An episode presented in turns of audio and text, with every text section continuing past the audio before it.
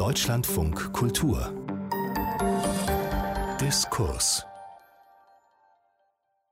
Herzlich willkommen, mein Name ist Christine Watti und wir reden hier im Deutschlandfunk Kultur im Rahmen des Wikimedia Salons Wissen macht Gerechtigkeit heute über das Thema Desinformation. Das ist eigentlich so ein Alljahres-Internet-Thema mit hin und wieder eindrucksvollen Beispielen, wie man im Netz ohne Probleme ganze Diskurse beeinflussen kann, wie man Biografien erledigen kann und wie man bei tragischen Ereignissen von Anschlägen bis zu Naturkatastrophen die Welt der Nachrichten durcheinanderbringen kann, um das mal vorsichtig zu sagen, durch eben falsche Informationen, die nicht immer, aber manchmal auch gesteuert sind. Spätestens aber, wenn eine Wahl bevorsteht, und zufälligerweise steht eine bevor, die Bundestagswahl, nehmen diese Fragen natürlich nochmal neu Fahrt auf. Die mögliche Desinformation könnte ja auf das Wesen der Demokratie treffen, Wahlentscheidungen beeinflussen und dann stehen wir im Zweifel da mit einem Wahlsieger, einer Wahlsiegerin, die vielleicht ohne falsche Infos keine wäre und einer gespaltenen oder zerfledderten Gesellschaft, die nach ihrer gemeinsamen Wahrheit sucht. Jetzt müssen Sie aber keine Gänsehaut kriegen. Wir sind ja nicht im Film, aber wir sollten erst mal rausfinden, wie es denn ganz konkret um das Thema Information, Desinformation steht im Jahr 2021 in Deutschland vor der Bundestagswahl. Ich begrüße die Gäste dieser Sendung. Das sind Ingrid Brodnik, Journalistin und Autorin mit dem Schwerpunkt Falschinformation und Verschwörungsmythen. Ihr letztes Buch heißt auch so Einspruch, Fake News und Verschwörungsmythen kontern. Herzlich willkommen, Ingrid Brodnik. Schön, dass Sie da sind. Guten Tag. Zugeschaltet aus Wien. Außerdem ist äh, da Martin Emmer, Professor für Kommunikationswissenschaft und Publizistik und Gründungsdirektor des Weizenbaum-Instituts. Herzlich willkommen, Martin Emmer. Hallo. Hier im Studio. Und Yassin Moschabasch, Journalist, Redakteur der Zeit und Autor. Sein aktuelles Buch heißt Russische Botschaften, wurde gerade veröffentlicht. Das ist ein Thriller über Fake News und Investigativjournalismus. Hallo, Yassin Moschabasch. Hallo, guten Morgen.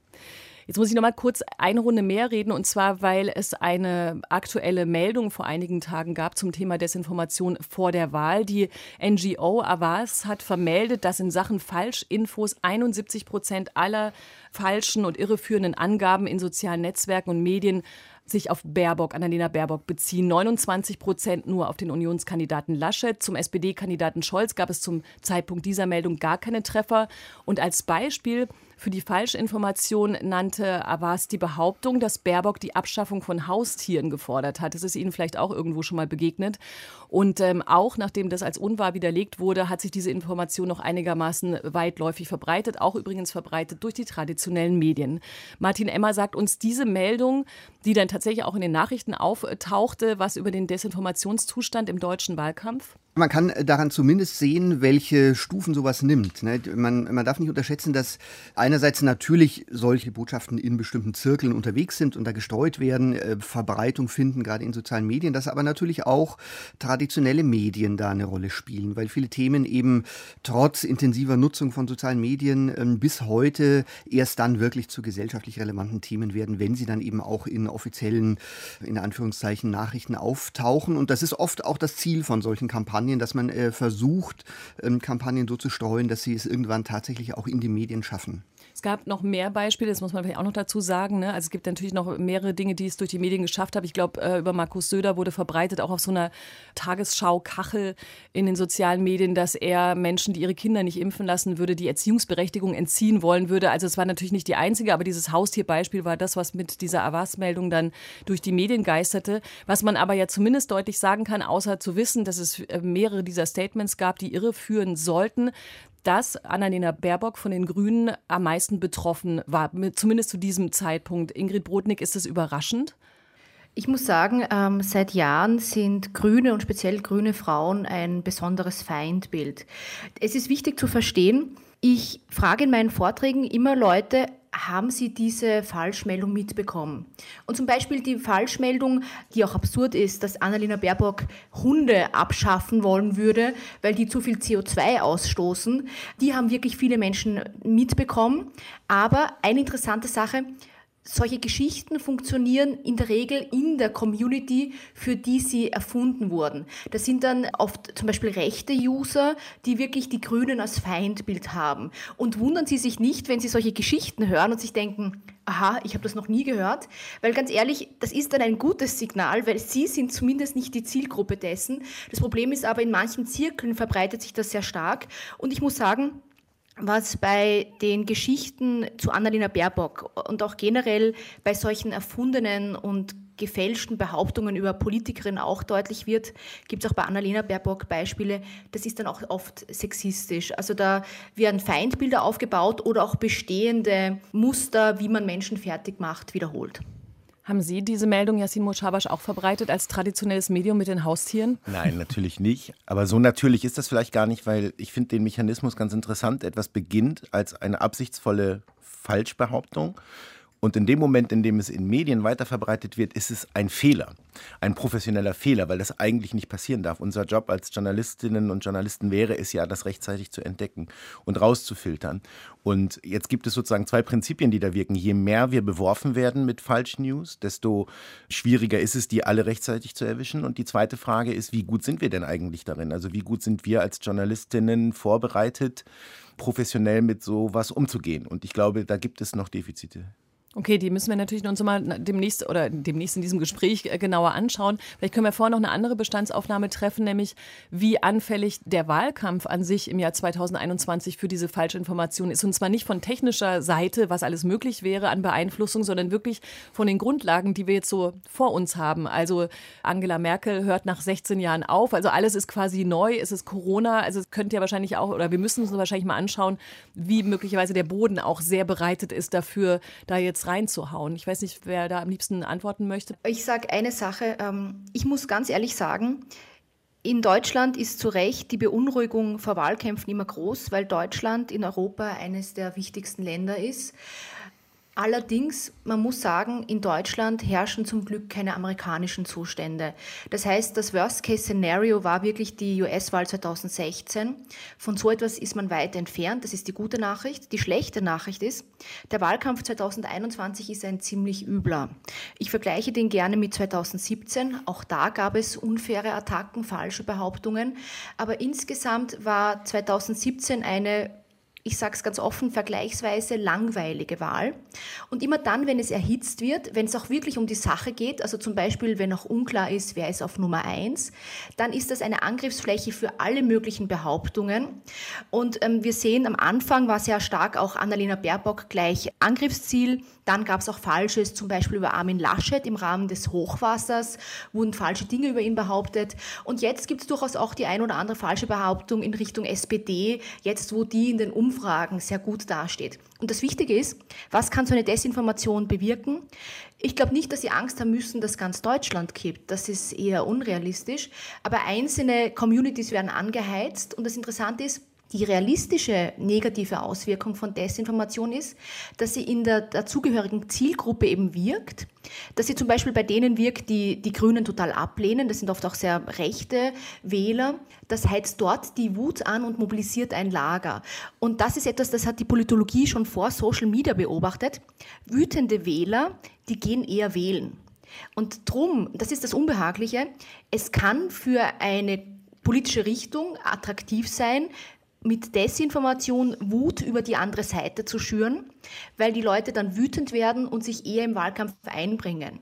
Und was solche Geschichten auch machen, ist, sie machen die Gräben, die in unserer Gesellschaft ohnehin existieren, einfach größer. Genau, ich kann vielleicht, äh, wo wir jetzt beim Thema äh, Wahl- und Wählersoziologie sind, vielleicht ein paar Dinge da noch hinzufügen. Äh, tatsächlich ist es so, dass diese Desinformationskampagnen in der Regel, das hat Frau Bortnick gerade schon gesagt, ganz bestimmte Personengruppen ansprechen. Die richten sich gar nicht an die breite Wählerschaft in der Regel, sondern es geht sehr stark darum, bestimmte Gruppen zu mobilisieren ähm, und die dann aktiv werden zu lassen, mit allen möglichen Folgen, die das haben kann. Weiterverbreitung der Botschaften, aber bis hin zu äh, Gewalttaten und äh, Terrorismus.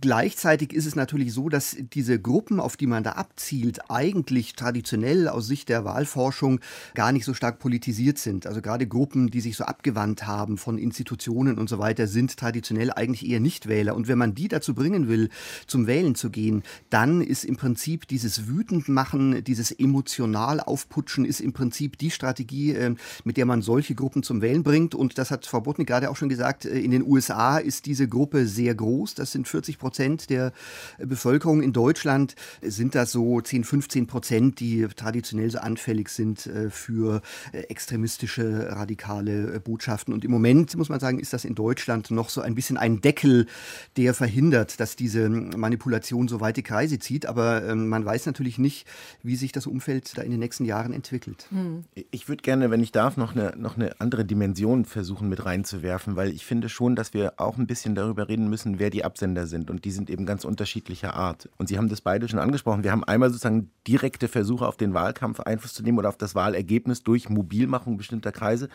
da können die Absender eben auch durchaus politische Kreise sein, also die direkte Konkurrenz in gewisser Weise. Und da ist ja auch ein schmaler Grad zwischen angeblich falsch verstandenem, was die politische Konkurrenz gesagt hat, zu Fake News, die dann verbreitet werden. Wenn man sich bestimmte Twitter-Accounts bestimmter Politiker anguckt, hat man das Gefühl, die verbreiten Fake News und tun aber so, als hätten sie nur was nicht ganz richtig verstanden. So.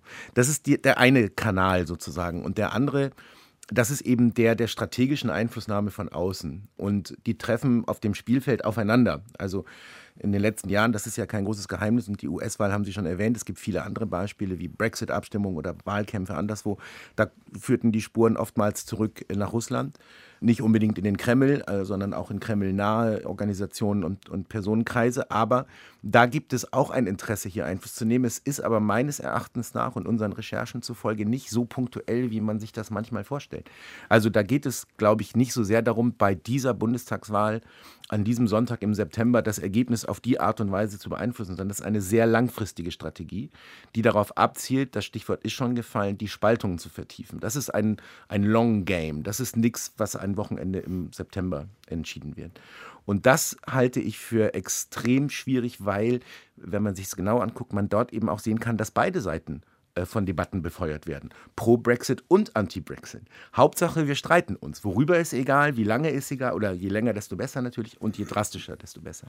Das würde ich gerne noch mal kurz genauer anschauen, dieses, woher diese ähm, Steuerung von Desinformationen kommen kann. Weil wenn man sagt, okay, das Ziel ist aber vor allem gar nicht die konkrete Wahlentscheidung jetzt so oder so zu beeinflussen, sondern die Gesellschaft zu spalten, ist das ein Ziel, aber gleichzeitig gibt es ja natürlich auch doch diese Parallelwelt, wo Start-ups gegründet werden, wo, weiß ich nicht, Cambridge Analytica damals in den USA per Datenauswahl versucht hat, die Wahlentscheidung zu beeinflussen von den Wählerinnen und Wählern und da fließt ja dann auch Geld. Ein Ziel von dieser Steuerung ist ja eben auch, ich möchte gerne mithelfen, dass Person XY, Partei XY gewinnt, weil das fließt auf mein eigenes Konto ja. ein. Also weil die, die andere, diese Spaltung der Gesellschaft ist ja so ein bisschen Meta es gibt schon einen direkten Payoff unter Umständen. Also nehmen wir die Trollfabrik in St. Petersburg einfach, weil es zwar historisch in gewisser Weise, aber ein gutes Beispiel. Das war ja keine staatlich finanzierte Geschichte, sondern eine privat von einem Oligarchen finanzierte Geschichte. Der hat Millionen da reingesteckt von seinem Privatvermögen, um Desinformation im großen Stil zu verbreiten. Warum? Was ist der Payoff? Der hat damit kein Geld verdient. Der Payoff ist das Wohlwollen des Kreml gewesen in dem Fall. Das ist der Deal. Der funktioniert in dem Fall in Russland. Mhm. Und es rentiert sich für so jemanden, das zu machen. Der Vorteil für den Kreml ist, es gibt keinen Fingerabdruck, der direkt bis zur Tür der Kreml-Administration führt. Cambridge Analytica da ist auch immer unklar, wie viel die dann wirklich in diesen hohen Versprechen im Wahlkampf geleistet haben. Äh, die Idee war, ich kann Werbebotschaften so zuschneiden auf den einzelnen User, die Userin, dass die Psyche mitbedacht wird und ein introvertierter Mensch anders angesprochen wird als ein extrovertierter. Und das eben basierend auf Daten, die Cambridge Analytica gar nicht haben hätte sollen äh, von Facebook. Was interessanter ist, glaube ich, Abseits dieses Rätselratens, was hat Cambridge Analytica gemacht? Ein riesiger Datengau, aber was belegt ist, was sogar das Team von Donald Trump erzählt hat, war, dass sie damals Dark Ads im Wahlkampf geschaltet haben. Das heißt, das sieht nur die Zielgruppe, denen es eingeblendet wurde. Und da wurde hantiert mit einer veralteten Aussage von Hillary Clinton zum Beispiel, dass schwarze ähm, Afroamerikaner super Predators wären, also super Straftäter. Und sie hat sich später schon dafür entschuldigt gehabt, aber das wurde dann nicht gesagt, einfach gesagt. Das war nicht unbedingt eine Falschmeldung, aber es wurde Kontext weggelassen. Und hier sehen wir, dass das ein Kampagnenteam machen kann. Wichtige Information, diese Dark Ads, die gehen so nicht mehr.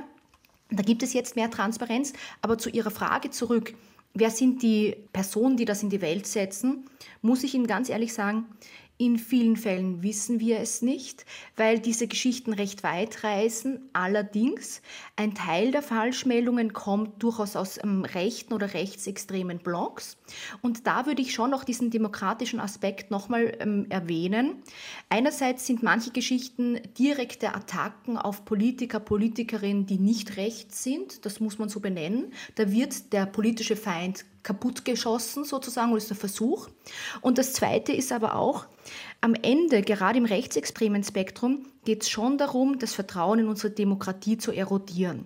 Zum Beispiel ist ein beliebtes Spiel immer wieder, dass Zweifel am Wahlergebnis geweckt werden und dass Leute sagen, sie können gar nicht mehr vertrauen, ob unsere Wahlen noch rechtmäßig zustande kommen. Und ich glaube, das ist wirklich gefährlich. Nicht, weil alle Bürger, Bürgerinnen das dann glauben beginnen, sondern wenn ein kleiner Teil in ihrer Bevölkerung nicht mehr glaubt, dass Wahlen stadtgemäß stattfinden, wenn die glauben, die ganze Demokratie ist ein Fake, dann ist das wirklich problematisch, weil diese Personen werden sich abwenden und hier wird es auch ein Aggressionspotenzial geben. Absolut. Und dazu gehören auch Angriffe auf Medien. Denn in dem Moment, in dem wir quasi als die Gatekeeper weggeschossen werden, bauschen sich ja die Adressaten sozusagen zu einer völlig neuen Dimension der Autorität auf. Und plötzlich sind alle Informationen gleichberechtigt sozusagen. Ob geprüft durch Redaktionen oder nicht, spielt dann keine Rolle mehr. Genau. Ein Punkt, der gerade jetzt so angesprochen wurde, den muss man sich immer auch nochmal klar machen, dass natürlich Manipulation nicht nur heißt Falschinformationen, sondern äh, eben sehr stark auch einfach selektives Auswählen. Das ist ja gerade das, was diese russische ähm, Medienstrategie ist, RT Deutschland und so weiter. Die arbeiten ja vor allem nach so Muster. Man äh, wählt ganz selektiv Dinge aus, aus dem Nachrichtenstrom, das im Prinzip Konflikte sichtbar macht. Und na, da gibt es dann so, so klassische Muster wie Double Standards, also Heuchelei zum Beispiel. Na, das, das sind Themen, die ganz gerne ausgewählt werden, wenn irgendwo äh, mal die Polizei Demonstranten äh, niederknüppelt. Im Westen ist das immer groß in allen russischen Medien, weil man damit natürlich das eigene Vorgehen gegen die Opposition dann rechtfertigen kann. Äh, also das ist auch eine wichtige äh, Strategie, um, wie Sie ja gerade schon sagten, um Unruhe zu schüren, Vertrauen in die Demokratie, in Institutionen zu unterminieren. In der Hinsicht war Corona natürlich auch ein Fest. Ja. Mhm.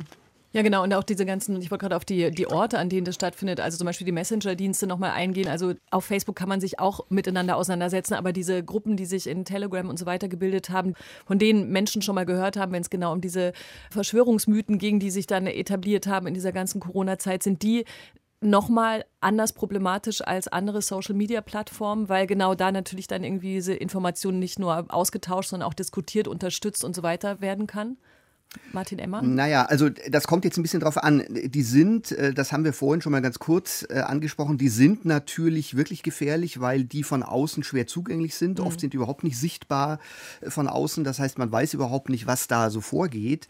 Auf der anderen Seite gibt es dann natürlich auch nach außen ein paar so Brandmauern. Das sind jetzt alles Diskussionen, die nicht direkt die politische Öffentlichkeit beeinflussen. Also die haben wenig Einfluss auf das, was jetzt so in den Medien über den Wahlkampf berichtet wird.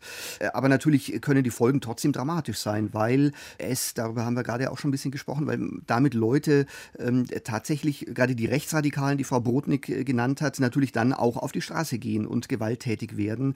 Und äh, man kann das ein bisschen sehen, auch in der Forschung, dass in Deutschland zum Beispiel die Unterstützung des politischen Systems in der Summe eigentlich in den letzten Jahren trotz Corona und so weiter nicht wirklich äh, dramatisch zurückgegangen ist. Was man aber bei ein paar Indikatoren sehen kann, ist, dass so die extremen Haltungen auf der einen wie auf der anderen Seite ein bisschen größer werden. Und das ist ähm, eher das Risiko, das damit verbunden ist, dass sich bestimmte Gruppen komplett abkoppeln aus der Mitte der Gesellschaft und dann wirklich auch zu einer ernsthaften Gefahr äh, werden. Hm. Um etwas zu ergänzen, ich glaube, Sie haben ja vorgefragt, wie ist dieses Wahljahr, wie ist dieser mhm. aktuelle mhm. Wahlkampf? Und da muss man schon sagen, dass Sie auch in Deutschland ein bisschen Pech haben, dass nämlich sie einen Wahlkampf mitten in einer Pandemie führen. Eine Pandemie, die ohnehin schon eine erhitzte Zeit ist, wo Falsches bereits kursiert, selbst wenn das nicht stattfände, wo auch die Nerven in der Politik vielleicht ein bisschen angespannter sind. Das Zweite ist, ähm, es gab jetzt Afghanistan, auch dann wieder eine Debatte um geflüchtete Menschen. Das ist auch immer ein Quell von Falschmeldungen, die, die Debatte um Geflüchtete. Und das Dritte ist dann die Klimakrise, das ein großes Desinformationsthema ist. Und sie haben wirklich das Pech, Desinformation, die kommt oft in Wellen. Das heißt, wenn ein Thema gerade aufpoppt, das emotionalisiert und polarisiert, dann müssen sie damit rechnen, dass dann auch Fakes, Falsches dazu kommt. Und dass das sich mit dem Wahlkampf verknüpft, führt dann dazu, dass es noch mehr Fakes gibt. Welcher Politiker hätte was über E-Autos gesagt? Wer hat was über die Hochwasserkatastrophe gesagt? Also das summiert sich und zu Telegram, das ist dann noch die Spitze des Eisbergs.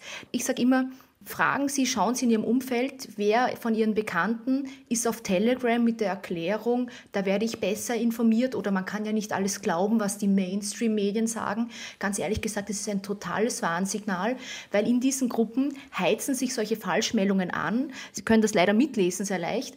Und ich gebe nur ein Beispiel erst vor kurzem postet in einer QAnon-Gruppe mit 25.000 Mitgliedern einer zum Beispiel, glaubt hier Heiner noch wirklich, dass die Wahl nicht schon beendet ist, also die Bundestagswahl und ein Clown-Smiley dahinter und so weiter. Da pushen sich die Leute gegenseitig an. Und ich glaube, Sie müssen hier von zwei unterschiedlichen Gruppen sich anschauen. Die allgemeine Bevölkerung, die ist zum Glück nicht in solchen Telegram-Gruppen, aber der kleine Teil Deutschlands, der dort ist, da muss man sich Sorgen machen. Und wenn ich ganz kurz eine Anekdote erzählen darf, nur um zu zeigen, wie wild das ist.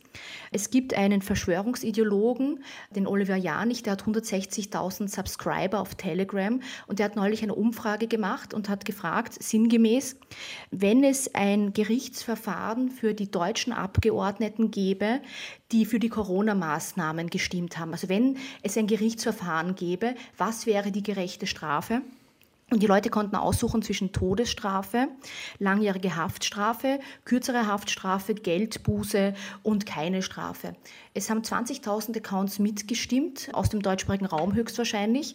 Und von denen haben 40 Prozent für die Todesstrafe für deutsche Abgeordnete gestimmt. Und 57 Prozent, glaube ich, waren es für die lange Haftstrafe. Und der Rest hat sich auf die anderen Antworten aufgeteilt.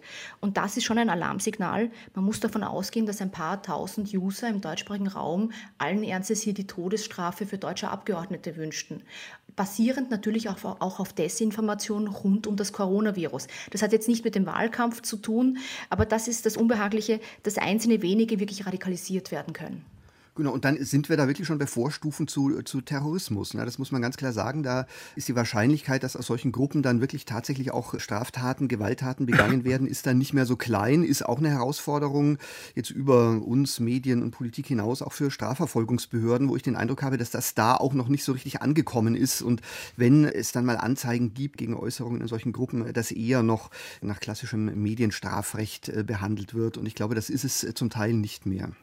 Wir können das feststellen, was man eben überhaupt feststellen kann. Wir wissen ja auch oder haben schon gesagt, woher alles ganz genau kommt, weiß man dann eben nicht. Und deshalb müssen wir davon ausgehen, dass das Wahlergebnis quasi sehr oder wenig, ich weiß gar nicht, welche Kategorie man auswählen würde, beeinflusst ist von solchen äh, Gruppen. Andererseits ist es aber ja auch eine mediale Frage, Yassin Moschabasch, nämlich danach, können die sogenannten traditionellen Medien da was tun oder müssen sie was anders machen, weil sie natürlich selber darauf achten müssen, wie sie ihre Überschriften machen, wie sie ihre Ausrichtung ihrer Beiträge machen, wissend, dass gerne auch eben genau Dinge rausgezogen werden, wo dann der ganze Kontext fehlt? Ich glaube, für klassische Medien bedeutet das Druck von mehreren Seiten, was wir gerade erleben. Das eine ist, wir sind sowieso schon so ein bisschen angezählt, weil dieser Lügenpresse, Kosmos, sozusagen diese Frage der Glaubwürdigkeit der sogenannten Mainstream-Medien, das ist schon seit längerem ein Thema und das sind gar nicht so wenige Leute, die da mittlerweile das Gefühl haben, na, wer weiß, ob die alle immer so sauber arbeiten und solche Geschichten wie die Relotius-Krise, die haben auch nicht geholfen.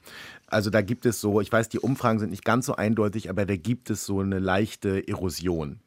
Dann hast aber das Problem, wenn in einer solchen aufgeheizten Situation wie beispielsweise Corona, wo ich das oft im eigenen Haus erlebt habe, in der eigenen Arbeit, man versucht sozusagen in dieser Krise, die sehr akut ist, zu recherchieren in einer Situation, in der sich auch die Ansichten und Erkenntnisse der Politiker mit denen der Wissenschaftler, aber mit einer gewissen Verzögerung sozusagen ändern.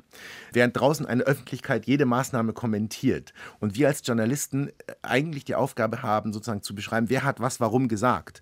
Und sie haben eine derartige zeitliche Verknotung und Verwirrung und Verwirbelung, dass ein Artikel von vor drei Tagen, der längst überholt ist, als Argument dient oder als Beleg für etwas, was auch schon wiederholt ist. Also sie schießen sozusagen auf lauter bewegliche Ziele. Das das ist in so einer Krise natürlich ein Riesenproblem. Mhm. Und dann kommt dazu die Glaubwürdigkeitskrise gegenüber der Politik. Das heißt, wenn ich beim Ministerium von Herrn Spahn anrufe als Journalist und sage, stimmt das und das Ministerium dementiert und ich schreibe in meinem Artikel, das Ministerium dementiert, dann sagen heute mehr Leute als früher, ja natürlich dementieren die, die hängen doch alle mit drin. Mhm. Also das heißt, die Glaubwürdigkeit sozusagen ist gar nicht mehr gegeben für alle, für jeden äh, Leser und für jede Leserin. Und dann kommt dazu die Ebene der eigenen Professionalität. Also wer redet eigentlich mit uns darüber, wer schult uns darin, wie gut sind wir selber darin, uns fortzubilden in der Frage, wie erkenne ich gefährliche Fake News, äh, Falschmitteilungen und was ist eigentlich hilfreich? Also am Anfang haben wir, glaube ich, alle in allen Redaktionen gedacht, wir müssen Faktenchecks machen. Faktenchecks mhm. sind das Mittel der Wahl. Da bin ich gar nicht mehr mittlerweile davon überzeugt. Also zumindest sollte das nicht die einzige Strategie sein. Ich glaube, dass wir als Branche da auch noch hinterherhinken, was die Effektivität der Methoden angeht. Und wir müssen uns immer wieder auch hinterfragen, was ist eigentlich unsere Rolle? Denn da gibt es auch eine schwierige Schnittstelle zum Aktivismus, mhm. ähm, weil wir dann selber auch vielleicht dazu tendieren, Partei zu ergreifen. Aber ich finde, dass wir gerade in so einer Situation extrem professionell sein müssen und uns auf das besinnen müssen, was uns als Journalistinnen und Journalisten auszeichnen. Und, und, gehört, Entschuldigung, noch eine journalistische Frage, ganz konkret hinterhergeschoben, gehört auch diese ganze Diskussion, die es gerade gibt, zumindest unter Medienschaffenden, um das Thema False Balance eigentlich auch dazu? Also, dass gerade mit diesen Themen Corona und Klimawandel auf einmal ja was passiert ist, auch im Journalismus, dass klar war, das sind wissenschaftliche Themen und man kommt nicht mehr so gut weiter mit diesem Pro-Kontra-Ding, was man ganz gerne macht oder das mhm. Darstellen beider Seiten. Das aber wiederum dann dazu geführt hat, ich verkürze das natürlich alles, aber dass beim Publikum oder bei der Leserschaft ganz oft der Eindruck entstand, ihr fragt ja nur die eine Seite, dann wurde zwar hin und wieder die sogenannte andere Seite dazugetan, die aber wiederum gar mhm. keine richtige andere Seite war. Und darüber gibt es gerade viele Diskussionen, aber die, glaube mhm. ich, auch viel, viel Unmut zur Folge hatten, weil dieses System nicht so leicht zu durchschauen ist und es dann nach außen aussah, ja, die, die sind ja alle eben mhm. gleichgeschaltet, die machen immer nur das Gleiche, aber der Journalismus, wenn er dann die Gegenseite eingeladen hat, nicht unbedingt der ganzen Debatte wirklich einen Gefallen getan hat. Ich glaube, dass da Transparenz und Professionalität helfen. Ja. Also meine Erfahrung ist, je mehr Redakteurinnen und Redakteure man hat, die wissenschaftsaffin sind, die wirklich verstehen, wie der Betrieb funktioniert und die in der Lage sind zu begründen, warum taucht diejenige auf, aber derjenige nicht. Wenn sie darauf äh, redaktionsintern, ressortintern keine wirklich gute Antwort haben, haben sie ein Problem. Das ist tatsächlich ein Falschmeldungsproblem.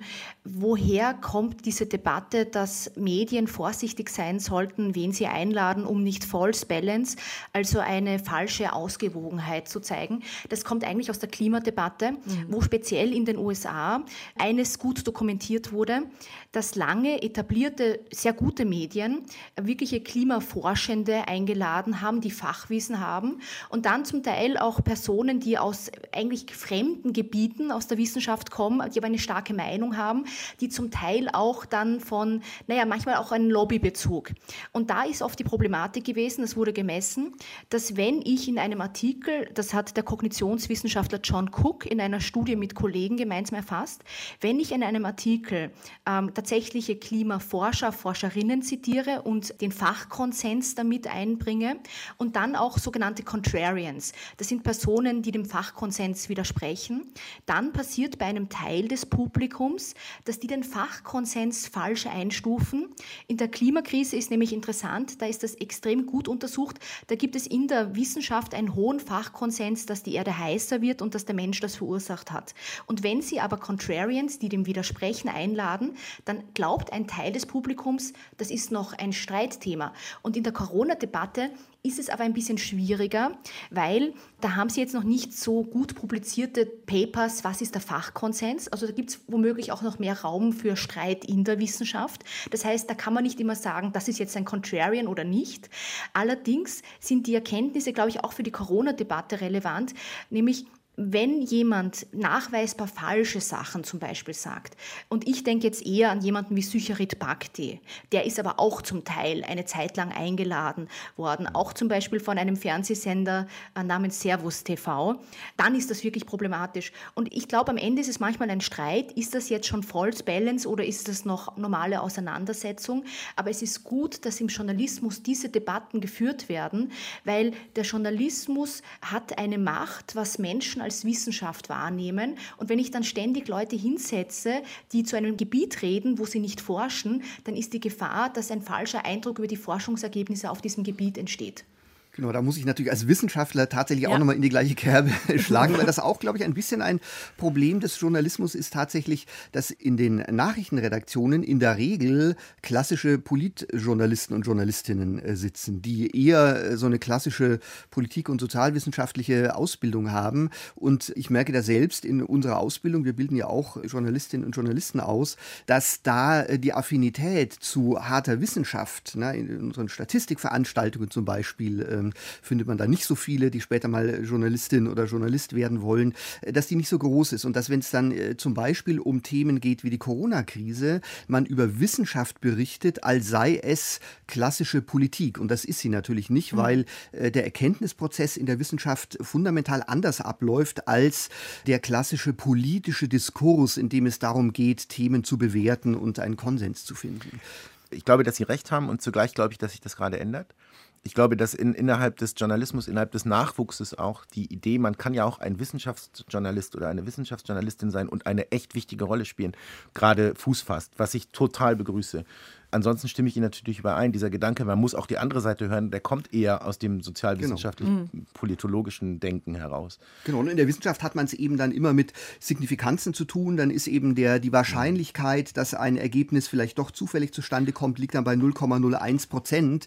Und äh, wenn sowas dann von Journalistinnen äh, als tatsächlich als legitime Gegenmeinung, ne, 0,01 zu 99,99 ,99 dargestellt wird, dann äh, läuft da ein bisschen was schief. Aber lassen Sie mich eine, eine andere Dimension, wenn ich darf, noch kurz einführen, die uns auch betrifft. Und zwar ist das nicht so sehr die, also die Ebene der Vermittlung sozusagen, der wissenschaftlichen Vermittlung, die haben wir jetzt ja angesprochen. Ich habe großes Problem mit der Angreifbarkeit, die wir in dem Moment uns geben, wenn wir Fehler machen. Und wir machen ja Fehler. Aber ein Fehler heute ist fast unverzeihlich. Also in dem Sinne, dass er sofort ausgebeutet wird und als Beispiel dafür hergenommen wird, dass wir laufend Fehler machen oder ständig Fehler machen oder mit Absicht Fehler machen oder dass wir gesteuert werden oder sonst irgendwas. Ich glaube, dass Transparenz auch da das wichtigste Mittel der Wahl ist, dass sofort, wenn wir merken, wir haben einen Fehler gemacht, wir den sofort offenlegen und korrigieren müssen.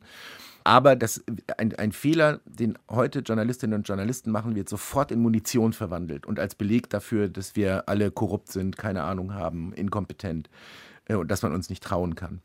Und das genau, sehe ich mit ganz großer, ganz großer Sorge. Genau, und vielleicht auch, weil Sie auch die Relotius-Affäre genannt haben. Mhm. Die wird natürlich bis heute jedem Journalist, jeder Journalistin um die Ohren geschmissen, wenn man irgendetwas berichtet, was manche nicht hören wollen. Mhm. Das ist natürlich auch eine Tragödie, dass der Spiegel das nicht rechtzeitig bemerkt hat. Aber man muss aber auch fair sein, wir werden nie einen 100% perfekten Journalismus haben. Und ich glaube, ein Teil des Publikums, dem kann ich das erklären. Und Sie müssen damit rechnen, dass ein Teil auch des deutschen Publikums das nicht hören möchte. Dass die jeden Fehler mal aus dem Kontext reißen und, und hochblasen. Diese Gerechtigkeit, die werden wir nicht bekommen. Aber was wir machen können, ist, dass wir diejenigen besser ansprechen, die wissen wollen, wie Journalismus funktioniert. Und vielleicht auch um ein bisschen auf die Wahlkampfthematik zurückzuführen. Da gibt es schon viele Gradmesser, die ich als Journalistin oder als Journalist heranziehen kann, was ich wie sichtbar mache. Wir haben ja gerade vorher so ein paar Beispiele schon besprochen. Eben zum Beispiel diese Geschichte, Annalena Baerbock würde Hunde verbieten wollen. Aus journalistischer Sicht stellen sich dann ja auch ethische Fragen. Es kursiert sehr viel Falsches. Wann greife ich etwas auf? Und da ist ein wichtiger Gradmesser. Wie sichtbar ist das? Das heißt, man sollte versuchen, nicht jede Kleinigkeit, die falsch ist, aufzugreifen. Aber wenn ich merke, etwas nimmt an Fahrt an, wird vielleicht tausendmal geteilt, dann dringend korrigieren, damit es nicht noch weiter verbreitet wurde. Zum Beispiel 2017 gab es den Wahlkampf in Frankreich zwischen Emmanuel Macron und Marine Le Pen. Und dort haben sich etliche Medien zusammengetan und ein sehr gutes Faktencheck-Netzwerk gestartet. Und die hatten immer eine Analysesoftware, die hat gewisse Begriffe zur Wahl auf Social Media ausgewertet. Und wenn man sah, eine Geschichte wird viral, das heißt, die kocht hoch und die ist falsch, dann haben sie nur die Geschichten öffentlich korrigiert, wo sie rechnen mussten, das werden viele Leute sehen. Das heißt, wenn ich eine Falschmeldung mitbekomme, sollte ich als Journalistin zuerst überlegen, ist die wirklich erfolgreich, dass die Leute erreicht. Und dann sollte ich aber rasch reingehen. Und ganz wichtig, nur eins, ich kann auch Fehler machen, zum Beispiel, dass ich das Falsche zu sehr in die Überschrift reinstelle. Bestes Beispiel war in den USA in den USA gibt es ja bis heute Amerikaner, die glauben, Barack Obama sei Moslem. Und das Problem war auch, als dieses Gerücht, dieses falsche Gerücht aufkam, haben Journalisten, Journalistinnen oft gesagt, nein, Barack Obama ist kein Moslem.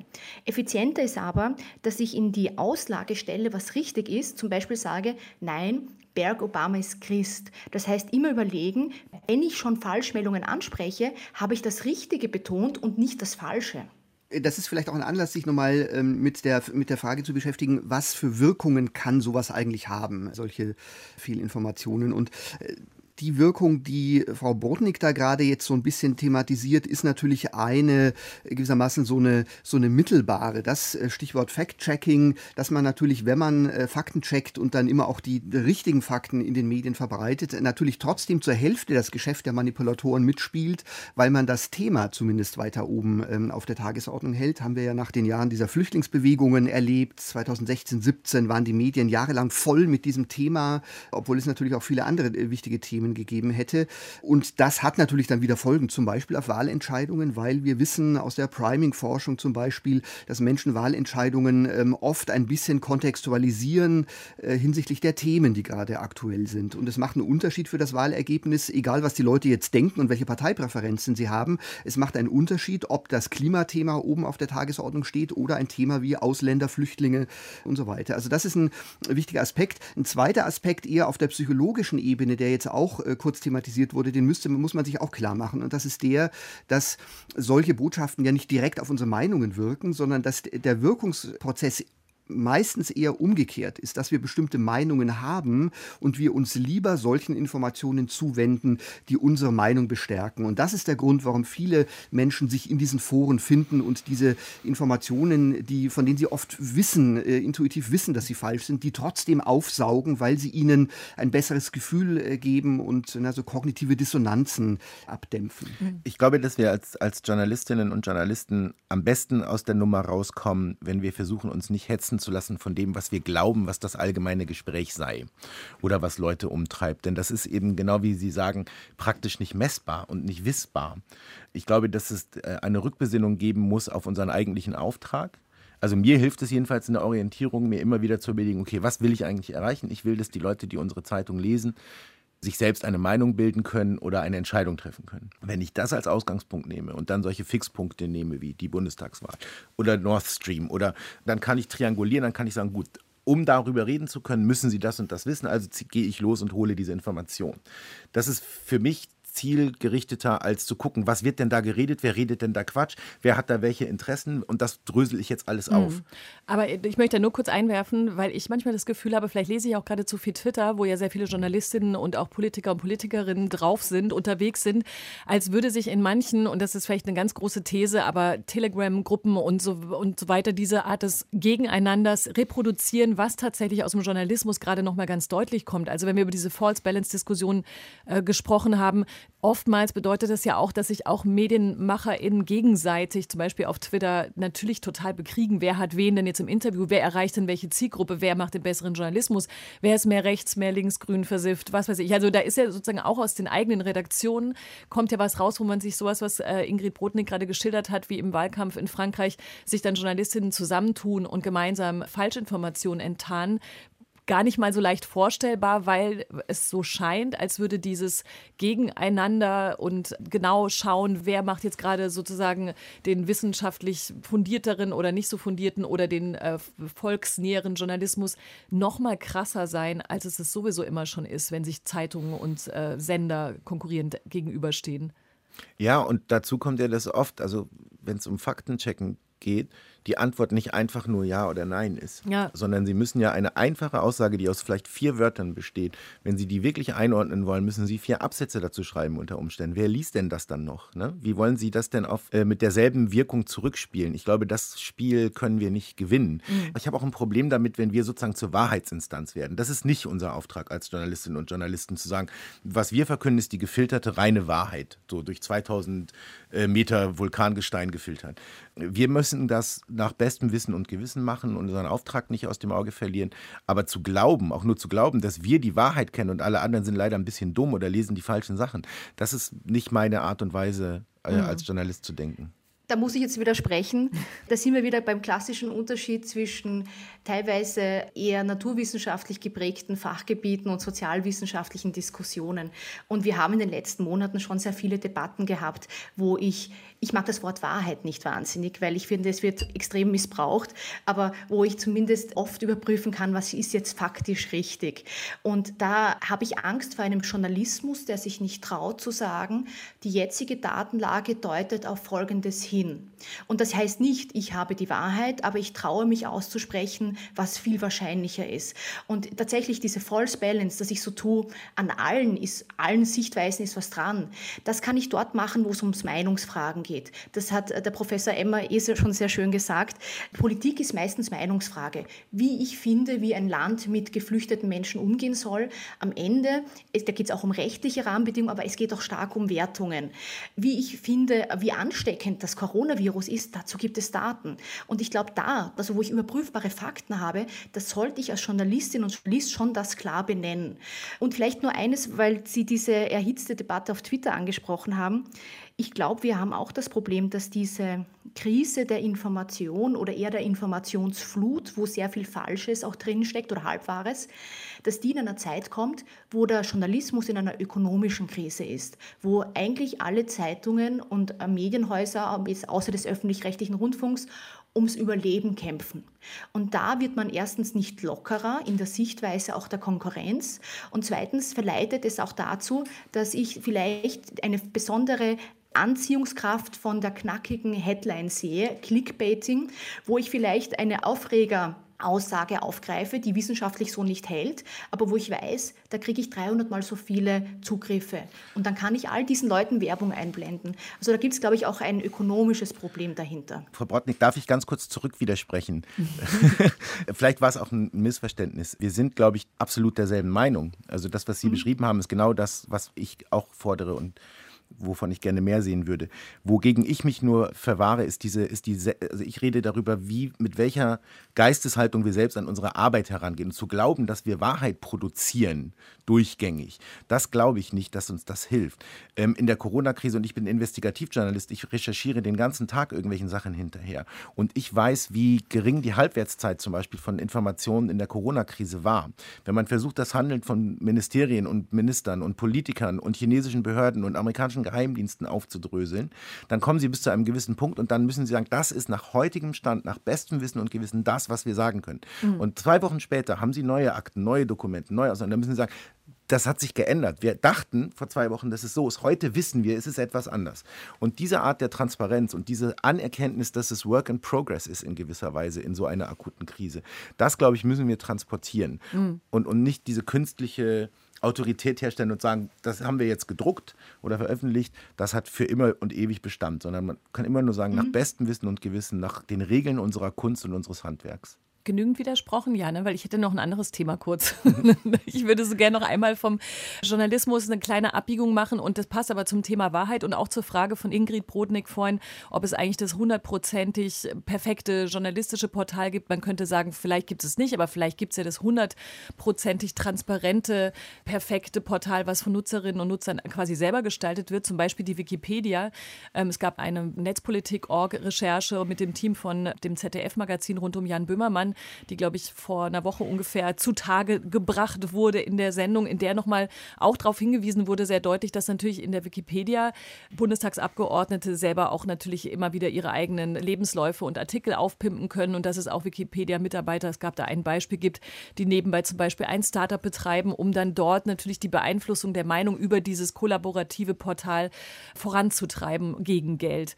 So, damit muss sich die Wikipedia auseinandersetzen, aber das ist, also am Ende kann dieses dieses Portal wahrscheinlich, ich will da keine Lösungsvorschläge machen, ich weiß nicht, wie man das am besten handeln könnte, aber es müsste wahrscheinlich reguliert werden oder kontrolliert werden und so weiter. Aber eigentlich die Uridee ist natürlich damit so vom Tisch geschnippt. Natürlich sind am Ende da überall Leute und Leute machen, was sie eben können. Und so zumindest führte das diese Recherche zutage aus rechtsextremistischen Kreisen, ist da natürlich viel los, um dort irgendwie Meinungen und Informationen zu beeinflussen Kann man da jetzt nur traurig sein und sagen, schade, dass eigentlich, dass man sich auch von dieser Idee verabschieden muss, dass einigermaßen transparente und, und wie gesagt kollaborative Portale dieser Art auch nicht funktionieren. Dann kann man den Journalismus beschimpfen. Aber da, was macht man denn an der Stelle? Also das geht für mich jetzt auch ein bisschen zu weit, jetzt aufgrund dieser Recherche zu sagen, das äh, funktioniert nicht. Äh, natürlich sind da äh, Probleme deutlich geworden, die für mich, muss ich sagen, aber auch sehr, sehr schlaglichtartig sind und natürlich auch jetzt diese Manipulationsaktivitäten natürlich nachgezeichnet wurden. Aber natürlich na, also wenn ein Akteur neunmal hintereinander immer wieder eine, eine manipulative äh, Aussage einbaut, bedeutet es ja, dass sie achtmal vorher auch wieder rausgenommen wurde von äh, anderen Editoren. Mhm. Also man sieht da natürlich schon, dass es da schon eine sehr massive und sehr intensive Diskussion im Hintergrund gibt. Und ähm, ich würde jetzt sagen, dass man daraus nicht automatisch schließen kann, erstens, dass Wikipedia nicht funktioniert, sondern mhm. natürlich gibt es Akteure, die versuchen, Wikipedia zu manipulieren, wie alle anderen Arten von Journalismus auch auch. Und äh, man müsste sich in der Tat, glaube ich, doch noch mal ein bisschen genauer ansehen, wo liegen die Probleme eigentlich. Äh, und die sind ja auch in dieser Recherche ein bisschen angeklungen. Zum Beispiel die Tatsache, dass äh, die Editoren überwiegend männlich sind, dass die aus einem sehr bestimmten Milieu kommen. Das sind natürlich Probleme. Aber am Ende ist es natürlich so, wenn man sich diese Milliarden von Wikipedia-Artikeln ansieht, dann ist in der Summe die Qualität der Aussagen da nach wie vor relativ hoch. Und Stichwort Transparenz, das hatten mhm. Sie ja gerade angesprochen. Natürlich ist das transparent. Ja. Jeder kann kann natürlich die äh, editorische Geschichte jedes einzelnen Beitrags sich ansehen, wenn er oder sie will. Ja. Es ist natürlich ein Numbers Game, genau wie Sie beschrieben haben. Und eine Frage, am Ende kommt es dann, glaube ich, bei ganz vielen gesellschaftlichen Konflikten auf die Frage des Engagements an. Mhm. Wenn ich genug Leute habe, die an dieses Wikipedia-Projekt glauben und sich da ehrenamtlich einbringen, dann werden solche Leute nur bis zu einem bestimmten Punkt vorstoßen. In dem Moment, in dem dieses Engagement nicht aufgewendet wird, gewinnt eben die andere Seite. So gesehen ist das ja auch ein Gradmesser für den Stand des Engagements. Ich muss auch sagen, insgesamt, und davon bin ich wirklich überzeugt, funktioniert die Wikipedia sehr gut. Wir haben tatsächlich einige einzelne Probleme, wie zum Beispiel der niedrige Frauenanteil. Auch die Frage, ähm, sind Frauen genug sichtbar? Das ist jetzt kein Desinformationsthema, aber ein Sichtbarkeitsthema.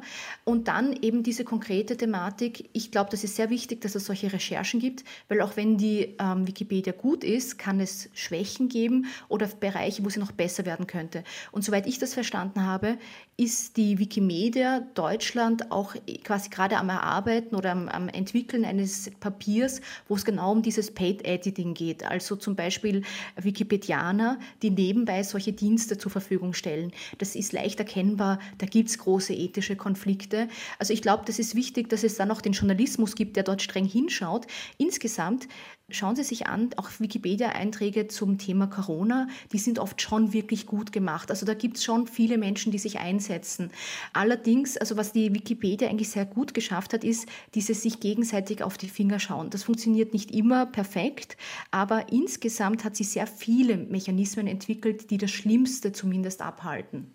Dann lassen wir das an der Stelle mal so stehen, was die Wikipedia betrifft, aber gucken noch mal einmal kurz mit Yassin Moshabash ins Ausland und die Beeinflussung von außen. Und zwar deshalb, weil sie ja nun mal ein Buch darüber geschrieben haben. Es ist eine Fiktion, aber trotzdem kommt da das Klischee, das wir auch schon kennen in der Wahrheit, dass von äh, aus russischer Seite Regierung und Medien in Deutschland beeinflusst wurden. Warum hatten Sie denn so eine Lust, das noch mal in der Fiktion zu schreiben? Sie haben doch auch die Realität. Also bei mir ist es oft so, dass wenn ich anfange, einen Thriller zu schreiben, dass die Ausgangsidee etwas Unverdautes ist aus der Arbeit. Also die Recherchefragen, denen ich journalistisch nicht beikomme oder die Wahrheiten und Erkenntnisse, die ich gerne in der Redaktion gewonnen hätte, aber nicht finden kann, weil das Thema so kompliziert ist, weil es diese einfachen Antworten nicht gibt. Das ist dann manchmal der Ausgangspunkt für das nächste Buch. Und in diesem Fall war es so, dass mir klar geworden ist beim Recherchieren über Einflussnahmeversuche von Russland aus, wie einfach das ist, die Wahrheit zu ersäufen und, und zu einer Option unter vielen zu machen. Also billig, effektiv, einfach und wie schwer es ist, dagegen vorzugehen und wie leicht es ist, Journalisten reinzulegen. Also ich sagte das ja eingangs, ich glaube, wir sind einfach noch nicht so gut, wie wir sein müssten in der Abwehr. Und das Buch ist sozusagen ein Gedankenexperiment, was passiert, wenn eine Gruppe von Journalisten versucht, eine solche Kampagne aufzuklären und dann zu ihrem Gegenstand wird. Also es ist wirklich sozusagen, ich habe es einmal im Kopf durchgespielt, um mir selber Klarheit darüber zu verschaffen, wie riskant das ist. Jetzt habe ich mehr Angst als vorher. also Ruhe hat es mir nicht gebracht. Aber ich meine, wir können natürlich aus solchen Diskussionen ja nie so richtig rausgehen mit so einem, was machen wir denn jetzt? Was muss man denn jetzt irgendwie als nächstes machen? Wir haben auch irgendwie uns vorher verabredet, dass keiner sagt Medienkompetenz, weil es auch immer keinen Spaß macht, weil das seit sehr vielen Jahren gesagt wird. Aber okay, aus der journalistischen Sicht ist es natürlich klar, das haben Sie jetzt ja auch schon mehrfach betont, wie man besser werden muss, genau diese Informationen und diese Steuerungsmechanismen zu erkennen. Ingrid Brodnik, haben Sie denn was, wo Sie denken, also gerade wenn man schaut, aus wie vielen verschiedenen Ecken, die man nicht ganz zu Ende zurückgehen kann, ähm, Desinformation kommt, wie man grundsätzlich dem Herr werden könnte oder Frau? Ich habe zumindest eine Empfehlung für jeden Einzelnen. Man muss sich auch immer anschauen, warum funktionieren Falschmeldungen. Und in der Regel ist es so, dass die einerseits, wie schon angesprochen worden ist, Leute bestätigen, dass man sagt, das habe ich mir schon immer gedacht und dann will ich es allen weitererzählen. Ich habe mir schon immer gedacht, dass Annalena Baerbock mir den Hund wegnehmen möchte. Aber auch ähm, sehr viel Wut. Wir sehen auch aus Untersuchungen, dass Wut eine aktivierende Emotion ist, dass auf Social Media oder online wütend machende Inhalte stärker geklickt oder weitergeleitet werden.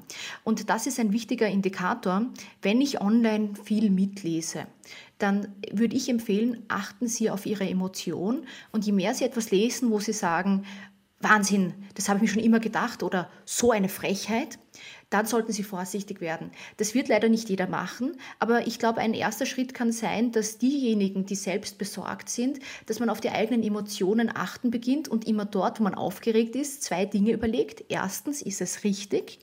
Und zweitens, wenn es richtig ist, ich finde auch eine wichtige Frage ist, ist mir das Thema wichtig genug? Weil, wie schon erwähnt, die Gefahr ist auch oft, dass wir eigentlich dauernd über Wutthemen sprechen, die uns aber eigentlich gar nicht so wichtig wären. Vielleicht gibt es größere gesellschaftliche Herausforderungen. Also der eigenen Emotion widerstehen und sich nicht dauernd in Debatten hineinjagen lassen, die man eigentlich nicht führen möchte. Guter Tipp, Martin Emmer, mit den Emotionen, der Emotionscheck beim Scrollen durch diverse Feeds. Ja, das ist schon richtig. Ne? Äh, die, äh, diese sozialen Medien, wir haben jetzt nicht über die technischen Einflüsse gesprochen, die könnte man ja auch nochmal thematisieren, ne? wie diese ganzen Algorithmen auf den sozialen Medienplattformen uns beeinflussen. Das wäre nochmal eine eigene ja Sendung wert. Ne? Die kann man schwer durchschauen. Und es ist natürlich leider so, dass diese ganzen Algorithmen tatsächlich eher, das hat Frau Botnik gerade auch gesagt, äh, eher ökonomischen Imperativen folgen. Da geht es darum, die Inhalte zu vermarkten, Werbung zu vermarkten und natürlich nicht politischen. Ne? Also Vielfalt, politische Vielfalt spielt in diesen Algorithmen nur dann eine Rolle, wenn äh, man als Nutzer so ein, ein Nutzungsprofil dahinterlegt hat. Dann kriegt man vielleicht Vielfalt, aber ansonsten äh, wird man eher bestärkt in, äh, mit Botschaften. Ähm, aber natürlich ist jetzt meine grundsätzliche Haltung, dass diese digitalisierte Welt, in der wir da leben, die bedeutet eben diese ganze Vielfalt. Ne? Die öffnet die Tore für alle Akteure, die ähm, Einfluss nehmen wollen und da werden wir auch nicht wieder rauskommen so schnell. Also wir müssen eher gucken, wie wir mit diesem Umfeld zurechtkommen. Der, der Journalismus, die Politik, jetzt im äh, Wahlkampf, aber natürlich auch, und da äh, tippe ich kurz die Medienkompetenz auch mal an, natürlich auch wir als Bürgerinnen und Bürger. Und da geht es nicht nur um Medienkompetenz, also darum zu wissen, wie diese Plattformen funktionieren, sondern ich würde da gerne eher so eine, so eine bürgerschaftliche Kompetenz ein bisschen stärker in den Vordergrund rücken, dass wir uns klar machen, dass wir in dieser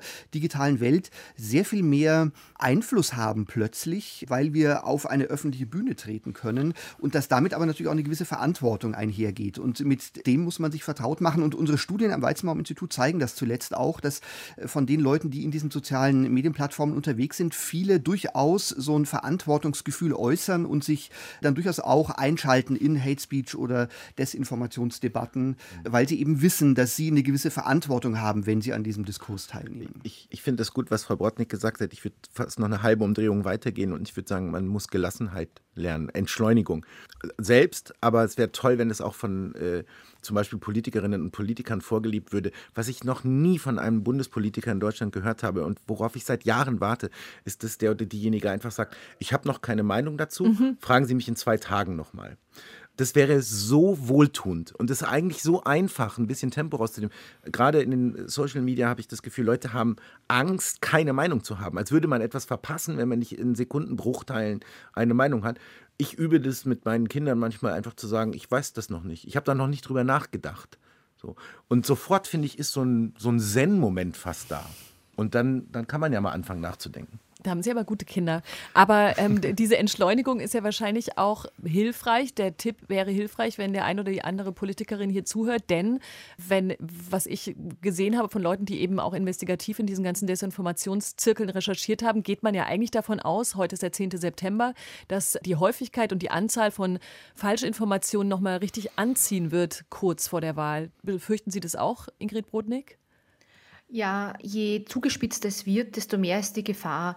Und zum Beispiel, wir haben ja gehabt, Annalena Baerbock, gerade auch im Frühjahr gab es extrem viele Falschmeldungen. Die Frage ist, ob Herrn Scholz jetzt manches betrifft, wenn er so im Vordergrund steht. Warum? Immer der, der in der Auslage steht und ein Feindbild damit abgibt, muss mit solchen unfairen Attacken rechnen. Und da vielleicht auch eine Empfehlung an die Politik. Ganz ehrlich, auch für die Kampagnen ist es am Ende eine Frage, ob man solche Dinge anspricht, wie man damit umgeht. Das ist nämlich auch eine Macht von Falschmeldungen, dass sie Kraft und Energie in den Wahlkampfteams kosten, dass da E-Mails eintrudeln, wo man sich denkt, oh je, da wird schon wieder was Falsches nachgefragt. Am Ende, manchmal ist es durchaus vernünftig, auf nicht alles einzusteigen. Leider hat nicht jeder Kandidat, jede Kandidatin die Chance, dass sie sich da zurückzieht und das nicht thematisiert. Dann nehmen wir das als Schlusswort. Eine Empfehlung an die Politiker ist auch ziemlich freundlich von uns. Ich bedanke mich herzlich bei Ingrid Brodnik, bei Martin Emmer und bei Yassin Moschabasch für diese Diskussion. Dankeschön.